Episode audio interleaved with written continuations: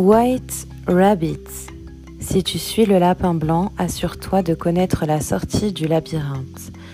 Extrait du magazine So Bad Mag, numéro 3. Depuis que nous sommes confinés, n'avez-vous pas l'impression que nos immeubles et appartements sont devenus des labyrinthes dont nous ne trouvons pas la sortie? Chaque clé ouvre une porte, à moins que vous ne fermiez jamais votre porte à clé qui ouvre une autre porte, puis une autre porte, avec pour résultat final de vous retrouver toujours dans la même pièce. Cette pièce principale n'étant évidemment pas les toilettes, à moins que ce soit votre pièce préférée.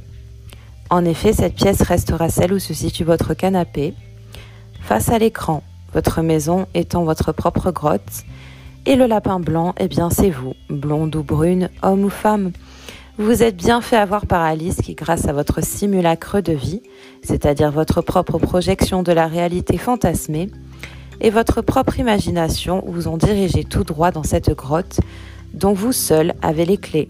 Une clé d'une porte fictive que l'on a créée pour vous.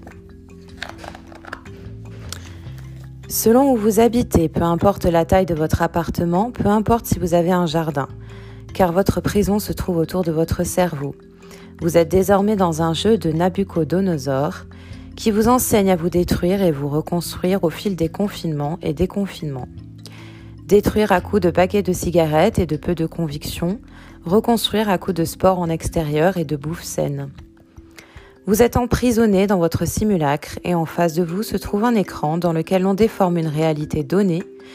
Et puisque personne n'est dehors pour voir cette réalité, il suffit de confronter le simulacre à la simulation.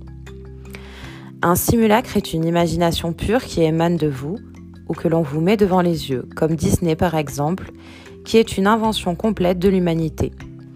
À moins que vous voyiez un jour dingo dans la rue, je vous conseille un bon psychiatre dans le 16e arrondissement de Paris. La simulation est bien plus subtile, puisqu'elle se réfère toujours à une réalité de l'image, comme nous avons pu le voir pour la Covid, pour cette infirmière qui s'évanouit après avoir reçu son vaccin. Ceci est la copie de l'image. Imaginez un arbre, même s'il est peint par n'importe qui, il restera toujours un arbre, néanmoins modifié de 2 degrés. Il ne sera qu'une copie de l'image, ce qui permet, pendant que, en parallèle, vous êtes dans votre propre simulacre, de vous faire intégrer la copie de l'image comme une réalité qui semble alors à vos yeux bien plus réelle que le simulacre lui-même. Ingénieux, je dis tout de même chapeau l'artiste. Ceci vous expliquant pourquoi Disney aura ouvert avant toute autre copie de l'image. L'art étant une copie de l'image, elle déforme la réalité de 2 degrés, mais n'invente pas une réalité alternative et donc laisse place à votre propre réflexion et même appelle à votre sens critique. Disney invente un monde qui ne colle en rien à une quelconque réalité et voile alors votre regard altère votre jugement comme une piqûre de barbe à papa pendant que papa Macron fait ses petits travaux derrière votre dos. Regardez lorsque vous êtes embauché dans une boîte qui ne reconnaît jamais vos qualités. Un jour, vous tapez à la porte de votre boss, bien décidé à percevoir votre augmentation, à taper du poing sur la table où vous en allez. Votre rage est folle et pourtant, lorsque vous entrez, au bout d'une heure, toute cette colère est partie, comme si l'on vous avait berné, hypnotisé, vous êtes bras ballants, heureux, mais vous ne savez absolument pas ce qu'il s'est passé. Votre patron vous a offert une compensation à votre manque, ce qui vous a mis un énorme pansement sur votre cœur meurtri. Votre colère qui, ne vous en faites pas, rejaillira à coup de burn-out plus tard, mais le patron s'en fiche car d'ici là, il aura recruté un petit stagiaire pour prendre votre place. Eh bien, le simulacre que l'on appelle Disney, les jeux vidéo, etc., compense les vides de votre vie depuis la crise de la Covid-19. Vous êtes révolté d'une manière régulière à chaque confinement, à chaque annonce du président, à chaque couvre-feu, plein de rage, vous voulez prendre la Bastille et découper la tête de Marie-Antoinette.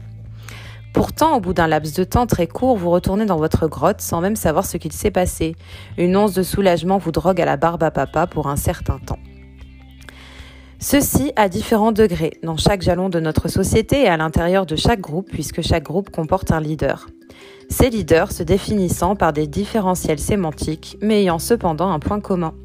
Une valeur connotative commune qui, si elle se retrouve entachée, va démanteler le groupe et les croyances du groupe. Puisque l'incohérence fait partie de chacun d'entre nous, celui qui dit ne jamais avoir été incohérent se ment à lui-même. L'incohérence est même ce qui nous définit. Mêler cette incohérence propre à celle du groupe, tout aussi incohérent, rattaché à des croyances remplies d'incohérences, d'interprétations et d'inexactitudes, puis parsemer ce groupe par une poudre de perlimpinpin nourrie de flots d'informations incohérentes et vous réussirez à interpeller l'individu du groupe. Ce groupe lui-même faisant faillir le leader et la conviction du groupe lui-même pour semer le doute déjà présent. Pour se référer à une particule infime de conhérence, jusqu'à ce que cette particule, qui est désormais le leader de chaque groupe, perde toute crédibilité face à chaque atome qui retournera alors dans son propre simulacre, c'est-à-dire sa grotte. Alors, au lieu de vous demander quelle pilule est bonne à prendre, demandez-vous déjà si les clés ne sont pas déjà dans vos mains. Article by Mathilde Hagan.